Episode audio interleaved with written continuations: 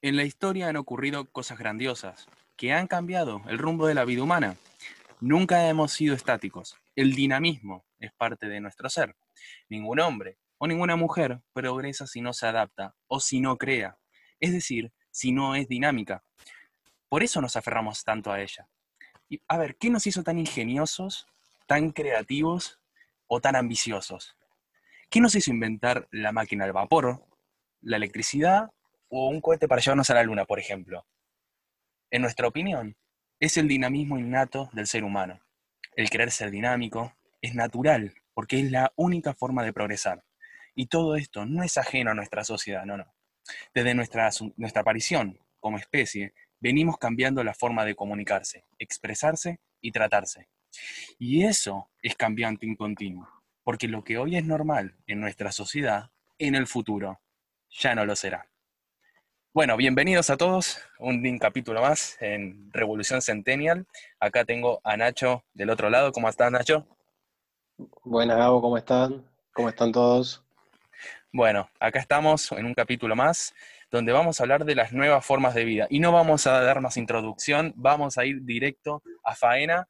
Así que, bueno, como bien dije en la columna, en la historia humana eh, es dinámica y en la historia humana han ocurrido cambios. Y como dije, la sociedad no está exenta de ella.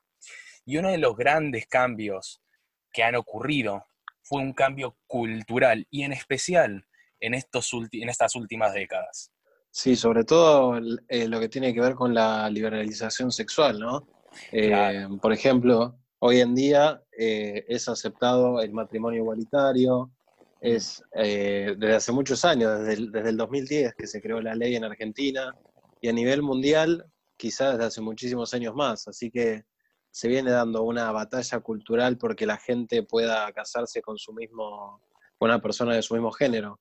Y también es muy importante destacar que eh, no ha sido fácil llegar hasta este tramo, porque siempre hay gente que se opone, gente que va desde el lado más conservador, gente que quizás no está preparada como para tener la mente abierta, ¿no es cierto?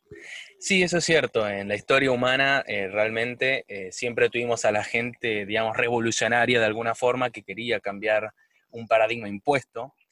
Y siempre tenés al otro grupo, o que es neutral, que no le importa, que es me viene bien lo uno o lo otro, pero también tenemos ese grupo, como dicen, conservador, ese grupo que se aferra mucho a las costumbres, paradigmas o cualquier otra cosa del pasado. Eso pasó, digamos, un ejemplo clásico, con el tema de la monarquía. Teníamos a los revolucionarios que querían eh, una república, una división de poderes, donde el, el rey ya no tuviera el poder absoluto, y teníamos a la gente que era conservadora, que generalmente era gente de la nobleza, que quería mantener sus privilegios y que quería mantener ese poder absoluto del rey. Entonces esto del conservador y del querer cambiar las cosas, o sea, el grupo que quiere cambiar las cosas, que se dice revolucionario, y el conservador, que es el que quiere realmente mantener lo que ya estaba impuesto, siempre existió y no es ajeno eh, a la humanidad. Sí, y también es eh, algo bueno, citando a lo que vos dijiste, Gabo, eh, también está, por ejemplo, el tema de la Revolución Francesa, ya por el siglo XVIII, si no me equivoco, y fue algo muy, muy complejo porque tenías a los jacobinos y a los girondinos por un lado, y después tenías, eh, terminó siendo una revolución que terminó matando al rey Luis XVI y se creó eh, una república parlamentaria. Y esos, cambios eh, no, es, que surgieron de la nada o es que fueron espontáneos. Hubo que, hubo que correr mucha sangre en ese caso. Eh, también este, hubo mucha gente que apoyaba a la monarquía. y a su vez, bueno, después de muchas peleas, después de mucho, muchas disputas, Francia hoy se, digamos, eh, se consagra como una república parlamentaria sin reyes, cosa que pasa en muchos países de, Europa. En España todavía siguen teniendo una monarquía parlamentaria, pero es una monarquía. Eh, y ni hablemos de Medio Oriente, ¿no? Que eh, son monarquías totalitarias, o monarquías que se manejan absolutamente todo el poder que tiene que ver con el Estado, ¿no? Claro. Bueno, es que exactamente, eso es una, esto es algo muy interesante, porque si bien esta lucha, eh, si estamos hablando ahora de monarquías y demás, esta lucha se viene dando desde hace siglos. Y es interesante cómo todavía hay países que mantienen esas costumbres. Y si nos vamos a lo que estuvimos hablando antes, por ejemplo, de los cambios o la liberalización sexual, por ejemplo, que decíamos de que cada, o sea, que hay muchos países donde una persona se puede casar con alguien de su mismo sexo y demás, eh, o que tiene libertad para estar con quien quiere sin que haya ningún tipo de discriminación ah, legalmente hablando, porque siempre hay alguna persona que no está de acuerdo, pero hablando en lo legal, no, hay discriminación al respecto. Pero es interesante cómo en otros países, el Medio Oriente, digamos, es calcado, eh, donde todavía esto no se da, donde todavía, y ahora este es otro tema que vamos a hablar, el tema de la mujer. El tema de la mujer es muy interesante, porque en el Medio Oriente la mujer es oprimida realmente, digamos. A ver qué opinas, Juan, al respecto. Tiene, tiene que estar completamente tapada no le podés ver ni las rodillas, eh, y eso ya se, ya se toma como algo, como un acto de, de, provocación por parte al, marido, digamos, ¿no? Los matrimonios son arreglados todavía. Em, este, eh, las mujeres, salvo en Arabia Saudita, no pueden manejar, por ejemplo, y siguen conservando eso de que tienen que estar con los hijos y no salir a trabajar siguen siendo demasiado conservadores en Medio Oriente y, van con esa idiosincrasia que tienen y, bueno, hay ciertos países que, la conservan. Claro, y sí, es, es, digamos, todos los pueblos opinan distinto, todos los pueblos tienen crezas distintas. Em, y bueno, eso influye mucho en todo esto de la mujer, de la sexualidad y demás. Porque como dijimos, en Medio Oriente la mujer es muy oprimida, pero si vos te vas a Estados Unidos o a la misma Argentina, eh, digamos, no hay discriminación cuando una persona quiere estar con alguien de su mismo sexo, por ejemplo. No, lo por, hay. Por lo general no lo suele haber, salvo, digamos, gente muy mayor o gente, yo diría gente que tiene incluso de 45 años o 40 años para arriba. Eh, eh, que digamos no, no, los puede llegar a entender o tolerar. Por ejemplo, nosotros que somos centennials, eh, que ya somos la generación de los 2000 para, para abajo, eh, somos una generación que acepta normalmente todas estas cuestiones.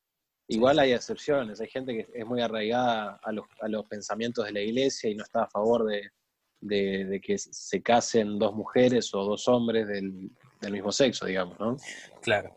Sí, bueno, ese es un tema. Las creencias religiosas también influyen mucho, como también, por ejemplo, el tema de las religiones, eh, ya que estamos hablando de las religiones, las religiones en el pasado, junto a otros factores sociales, también influían mucho en el estilo de vida que tenía uno.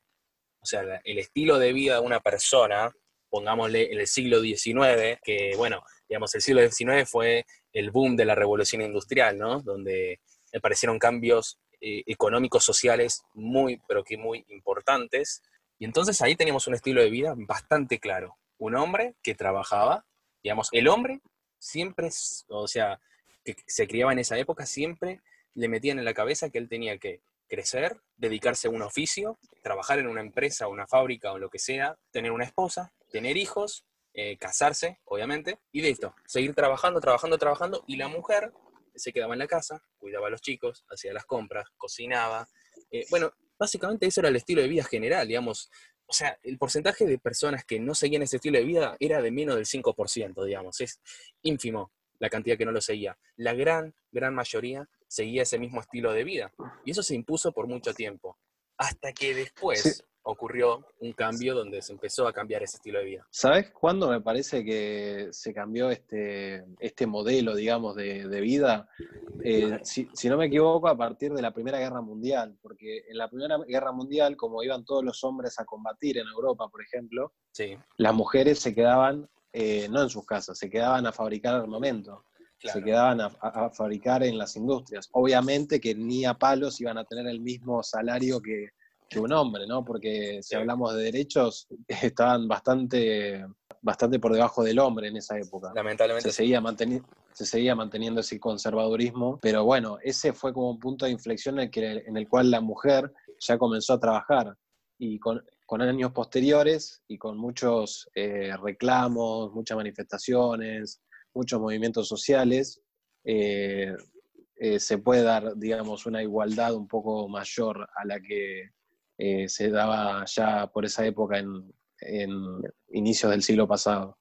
Claro, lo que vos decís es muy, pero que muy interesante, porque realmente la Primera Guerra Mundial fue un cambio, como vos bien decís, digamos, no fue un cambio, fue el inicio de un cambio que después se prolongó en el tiempo.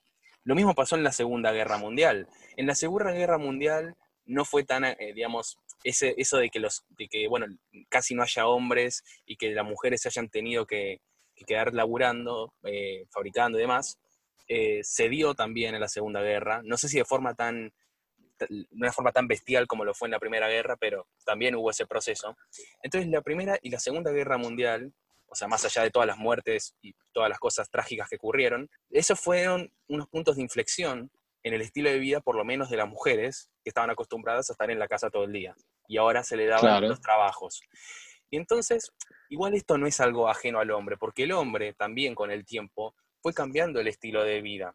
Porque ahora había hombres que no trabajan, por ejemplo se dio la, eh, se dio la cosa de que ahora había hombres que, no querían trabajar o que se quedaban más en la casa, como que se intercambiaron un poco los roles y la mujer ya tenía más acceso a los trabajos, eh, no sé, podía hacer muchas más cosas, le empezaron a dar más derechos, los salarios le empezaron a aumentar, digamos, como que hubo un cambio en los estilos de vida que hizo que ahora, digamos, no es que haya algo establecido ahora, realmente ahora uno puede hacer lo que quiera obviamente dentro de sus posibilidades, ¿no? No algo que sea muy lejano. Claro, depende, digamos, eh, de dónde te sitúes a nivel país, o sea, en qué país hayas eh, nacido, eh, porque no es lo mismo tener los derechos que tenés en Medio Oriente o los, mismos, o los derechos que tenés en Estados Unidos o en Argentina. Claro. En, en Occidente. Lo mismo también con el, el salario, ¿no? Porque Hoy en día está más equiparado el salario de la mujer que el del hombre, eh, a comparación, ¿no? Eh, siguen habiendo algunas discriminaciones, eh, algunas, digamos, algunos trabajos donde prepondera el hombre, porque, por ejemplo, es muy raro que veas a una mujer que sea albañila o, o que haga trabajos que tengan que ver con la fuerza. estadísticamente eso está por debajo. Cosa que no está mal, porque también es algo natural, creo yo, porque, digamos, fisiológicamente el, hombre tiene, digamos, una capacidad muscular y de fuerza, básicamente, más, más, eh, más, elevada que la de la mujer, eh, querramos o no, salvo que la mujer se mate en el gimnasio y sea una... Una strongman. sí, más o menos. Y, y bueno, pero esta clase de oficios todavía se sigue manteniendo en, curiosamente en el hombre.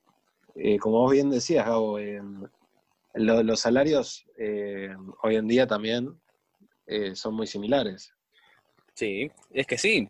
Lo que vos decís los trabajos también es un tema súper interesante y que hoy en día tiene bastante controversia porque todavía se sigue discutiendo en qué, si todavía la mujer es discriminada en ciertos trabajos o en, ciertos, en ciertas profesiones. Eh, pero a ver, hay, hay, obviamente hay trabajos donde la mujer no tiene muchas, o sea, profesiones donde las mujeres no les gustaría, eh, en las que no les gustaría trabajar.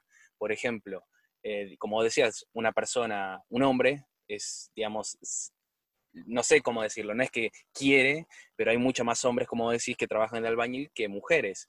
O, por ejemplo, en carreras como ingeniería vos ves la cantidad de personas, aunque ahora se está dando un cambio, porque también eh, pasaba en la Universidad de Buenos Aires, por ejemplo, este es un dato curioso, que el, año pasado, que fue cuando yo fui a, eh, cursar, fue el año donde más mujeres había para física, algo que casi nunca había pasado, es decir, que antes la física estaba más relacionada con los hombres, ¿no? Pero que de a poco, em, que de a poco la mujer se fue metiendo, ¿no?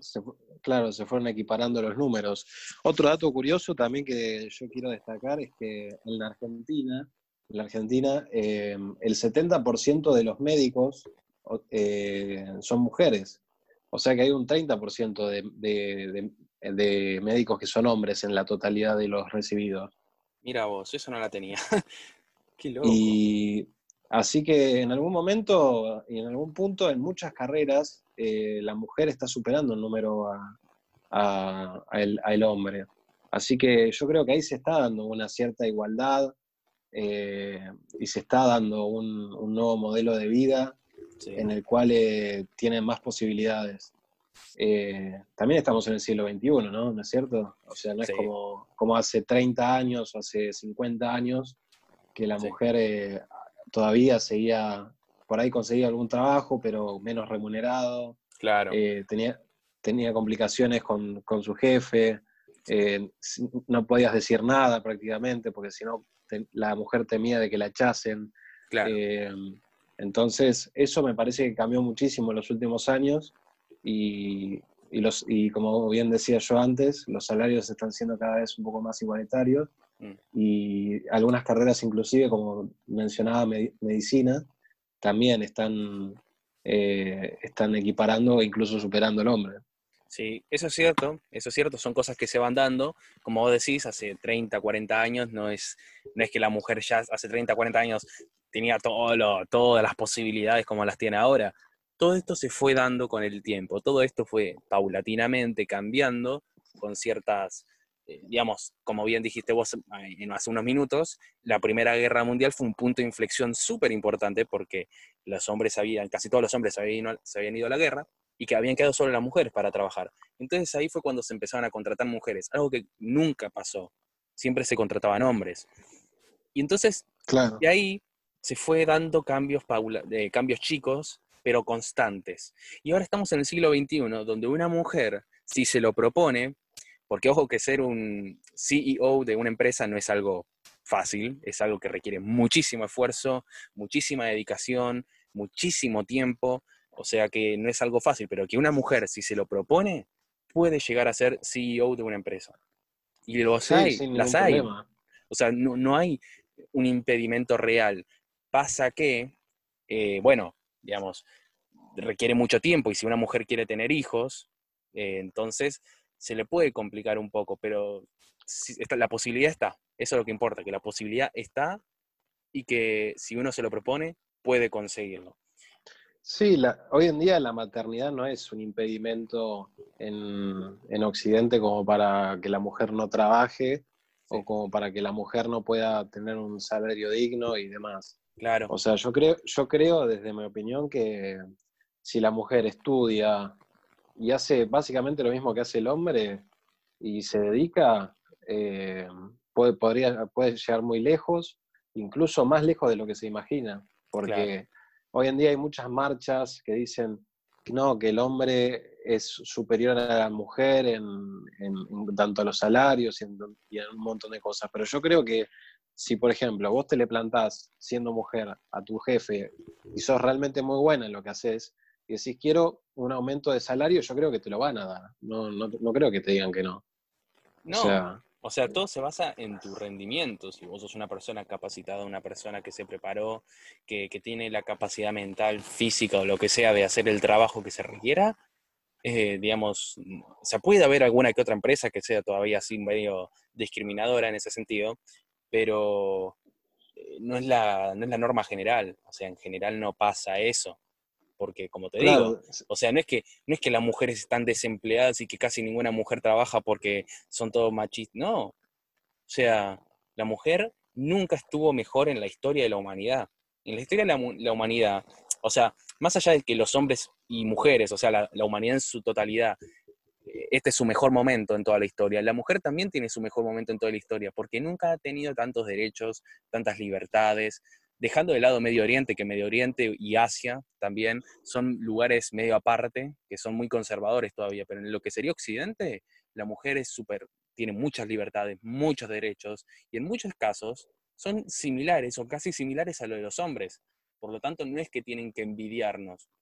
literalmente tenemos las mismas oportunidades. sí, em, aparte, eh, vos vas a una fábrica, por ejemplo, o vas a un supermercado, eh, tenés a distintos eh, tipos de personas que, trabajan. Por ejemplo, vas a un Carrefour, por ejemplo, a un supermercado, una cadena grande. Tenés, a las, tenés cajeras y cajeros. Tenés a los dos. a los dos sexos funcionando. Tenés repositores y repositoras de mercadería. Tenés gente de limpieza que tanto es de, pueden llegar a ser mujeres o hombres. O sea, yo, por lo que veo y lo que se está dando en, las empresas, eh, que podemos interactuar eh, diariamente, eh, ahora un poco menos porque estamos en cuarentena, ¿no? Pero por lo que veo, se está dando una igualdad en cuanto a las condiciones de trabajo que, necesitan las distintas mujeres y los distintos hombres que hay dando vueltas, ¿no? Sí, exactamente. Eh, básicamente, para resumir todo esto que estamos diciendo, que son un montón de datos interesantísimos, y vos, Nacho, estás dando muchos datos históricos que realmente me encantan, porque realmente son súper interesantes y además te ayudan a ver las cosas que tal vez antes no veías y que te ayudan a entender un poco más por qué se dan los cambios, ¿no? Por ejemplo, la Primera Guerra Mundial que contaste, eso fue súper interesante porque a la vez es algo súper importante que ayudó a que se den ciertos cambios.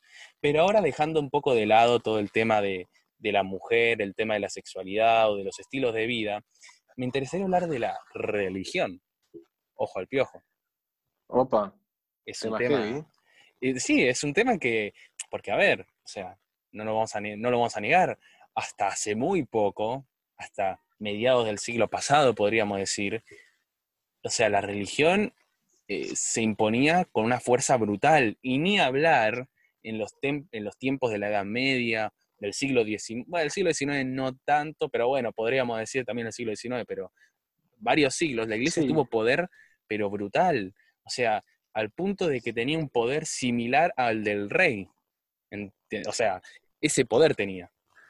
Es que en realidad el rey se posicionaba como el enviado de Dios eh, para eh, tener a, todos sus súbditos en orden y que le rindan tributo a él.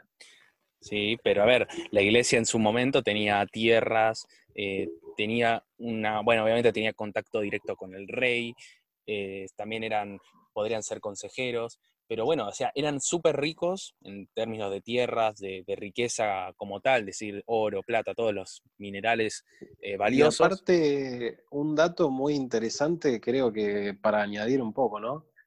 sería el hecho de que los monjes y toda, digamos, todo el estrato social de la iglesia eran los únicos que podían acceder al conocimiento, a las universidades, a la escritura, a la lectura, em, y digamos, y a profesar el, evangelio también. Y de esa manera, eh, digamos que no, tenían controlada la población de ese momento, porque recordemos que el conocimiento es poder. Sí, sí, sí, eso es cierto. Sí, el conocimiento es poder y claramente, como decís, eh, tiempo atrás, o sea, los que, los que eran de la iglesia sí tenían eh, acceso al conocimiento, pero eso es algo que de a poco se fue, como, como un montón de cosas, se fue dando cambios, ¿no? Y ahora, sí. siglo XXI, toda persona con acceso a Internet, que son muchísimas personas, tienen toda la información que quieran, tanto buena como mala, a un solo clic. Es decir, vos te metes en tu teléfono, buscas lo que quieras y vas a tener miles y miles de respuestas para la misma pregunta.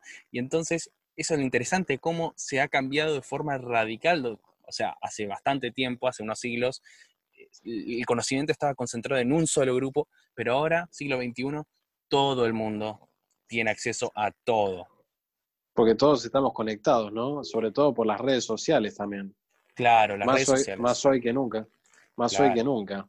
Sí, las redes sociales son un cambio, o sea, son, es, algo que cambió radicalmente eh, nuestra, nuestra, manera de, vivir. Claro, digamos, las redes sociales fueron, a ver, en mi opinión, fueron, fue un punto de inflexión súper, pero súper importante. Yo creo que fue el cambio más importante de toda la historia humana, el más importante. Porque, sí, es, el acceso a la es el acceso a la información, porque eh, hoy en día, si tenés una computadora y tenés internet, tenés la, oportunidad de aprender eh, muchísimas cosas. O sea, vos no entendés una palabra en inglés, vos la buscás en internet, tenés eh, algún problema eh, qué sé yo, querés buscar un plomero, lo podés encontrar por internet, querés buscar alguna dirección, la encontrás por internet. O sea, ya no es que tenés que andar con un, con un mapa eh, dando vueltas por la calle, eh, ¿entendés? O sea, todo por un celular, por una computadora, por una tablet. todo, lo, todo lo que conocemos hoy en día pasa por eso, incluso las ventas de una empresa. Más hoy, más, hoy, más ahora que nunca, ¿no? Claro, sí. Debido a esta cuarentena, vuelvo a reiterar, que, tenemos, eh, todas las ventas de, las, de las empresas que quieren subsistir se manejan vía internet, eh, sea por la plataforma, plataformas de compras o, o las distintas redes sociales que, manejamos hoy en día. Claro, pero eso es súper interesante y es algo que, bueno, sí, es un cambio total en nuestra forma de consumir. Y esto es un dato interesante, todas las empresas que quieran funcionar y quieran crecer van a tener que adaptarse a las redes sociales y al Internet, porque si no van a desaparecer. Eh, pero otra cosa que me interesa mucho es la conexión internacional que, que, tenemos hoy en día. Es decir, que yo desde acá Argentina me puedo enterar de lo que pasa en un en, cualquier lado del mundo. Claro, puedo, enterarme de sucesos políticos, económicos, sociales, ecológicos, cualquier cosa, eh, puedo enterarme en nada, en minutos. Y eso influye muchísimo realmente, porque, digamos, es como que ahora yo tengo conocimiento de todo lo que pasa en el mundo y entonces yo también puedo generar un impacto en eso. Porque antes, por ejemplo, lo que ocurría en China, poner el siglo XIX, lo que ocurría en China acá en Argentina nadie se enteraba. O sea, era como, ah, ¿qué es China? ¿Viste? O será, ah, China es un país, sí, pero ya está. O sea, no saben qué pasa, no saben de nada, excepto algunas personas que podían tener ese conocimiento. Y ahora es como no, antes, antes para enterarte de las cosas, eh, te las enterabas por la radio, si es que tenías una radio en el siglo pasado, y mucho antes era vía carta por, eh, una carta que llegaba al gobierno nuestro, por ejemplo, desde China o desde algún país eh, europeo, y a los cuatro o cinco meses te enterabas de, lo, de las noticias que pasaban en ese momento. Y ahora te enteras de todo al toque, te enteras de todo en, al instante prácticamente. Claro, y eso está muy bueno, porque además, esto que, contamos, eh, porque realmente ahora una persona, sean, podemos ser puedo ser yo, puede ser vos, puede ser cualquier persona que me está escuchando. Realmente una persona puede hacer un video o, hacer algo, subirlo a internet y que eso tenga impacto. O sea, hay videos, hay gente que hace cosas que a nivel mundial tienen un impacto enorme y que pueden ayudar a cambiar la mentalidad de ciertas personas, que pueden ayudar a cambiar la forma de vivir de muchas personas, o incluso cambiar ideologías sea, una persona que antes era, por ejemplo, de izquierda se vuelve a derecha, o de derecha a izquierda, o que antes era eh, conservador, ahora es un poco más eh, liberal en el sentido de que, bueno, ya no voy a estar tan centrado en algo tradicional, sino que voy a ser un poco más abierto. Digamos, realmente hoy en día tenemos un poder asombroso. Sí, sí, sí. Esta, y esta cuestión de, de tener las redes sociales en nuestro poder en la mayoría de la gente, ¿no? Porque creo que la mayoría de las personas tienen un celular con internet, eh, salvo a gente grande o gente que quizá no, no tiene el poder adquisitivo para poder comprárselo también. Pero en, líneas generales, eh, todo se maneja por Twitter, todo se maneja eh, por Instagram, eh, todo se maneja en distintas redes sociales para poder comunicarnos entre sí, poder saber qué está pasando, eh, poder llamar a una persona, eh, poder este, básicamente ampliar nuestros horizontes y, nuestra visión sobre el mundo. Sí, eso es cierto, eso es cierto y yo creo que es un cambio positivo, porque ahora con todo ese poder encima, eh, hay gente que puede literalmente cambiar las cosas, cambiar el rumbo de, la, de, la, historia o de los sucesos y eso es muy, pero que muy bueno.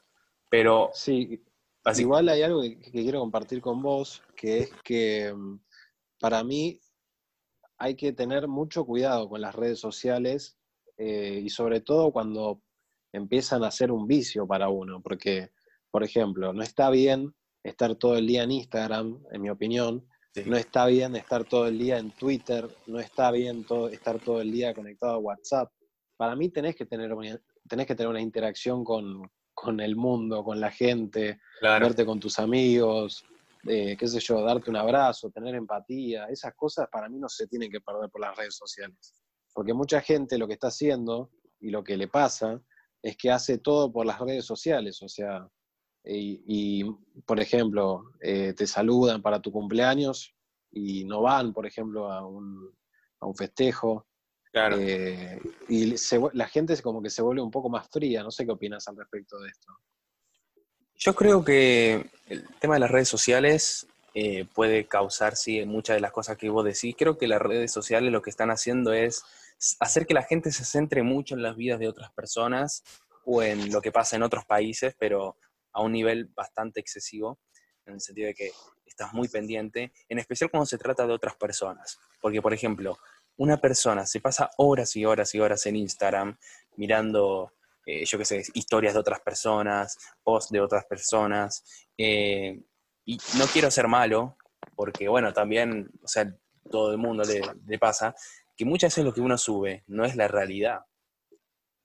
Muchas veces uno lo que publica no es lo que realmente pasa.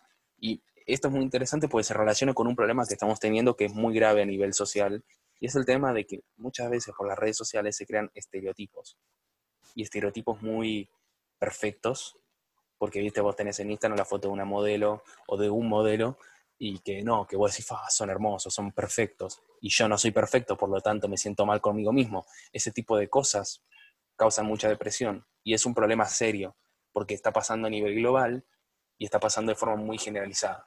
Y yo digo que hay que cambiar esas cosas.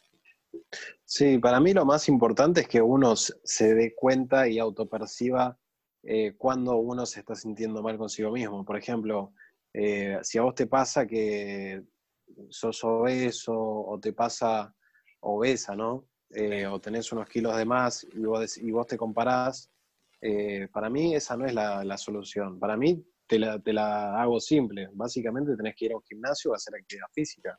Si no te, si no te sentís cómodo con, digamos, con tu apariencia. O de última, no te gusta tu color de pelo, te lo puedes teñir, por ejemplo. Y decís, che, qué bueno que está este color de pelo, qué sé yo, te lo tenís. Eh, digamos, son cosas que son solucionables. O sea, estos estereotipos no te tienen por qué afectar no tienen por qué afectar tu psiquis, vamos a decir, o, tu manera de pensar. O sea, los podés pensar, lo podés analizar, lo podés, eh, decir, bueno, está buenísimo el cuerpo que tiene este chabón, yo quiero tener este cuerpo, pero ahora entre el yo quiero y el yo puedo, hay una diferencia. y uno no se tiene que frustrar por cuánto tiempo tardes en llegar a, a, ser como ese chabón si es que realmente lo querés porque quizá lo, único que querés es realmente es estar un poco mejor con vos mismo, porque hacer ejercicio es, sano tanto para, para la salud mental como para tu salud física. Claro. Lo, físico afecta a lo mental y viceversa.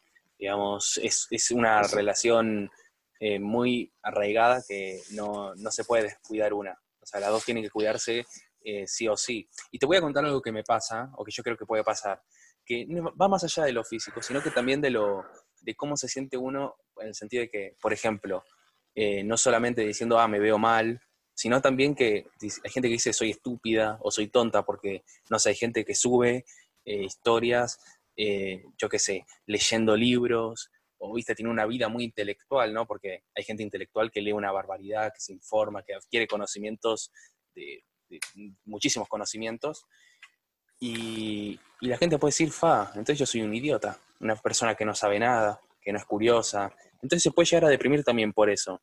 Y entonces acá, o sea, es lo mismo básicamente de lo que dijiste la otra vez con lo de lo físico, pero esta vez aplica a lo mental, a lo, a lo que es A lo psicológico. Claro. Y yo digo, es mucho más fácil, por ejemplo, comprarse un libro, muchísimo más fácil comprarse un libro y leer aunque sea dos páginas al día, que bueno, hacerse un cambio físico radical para parecerte un modelo que eso es mucho más complicado.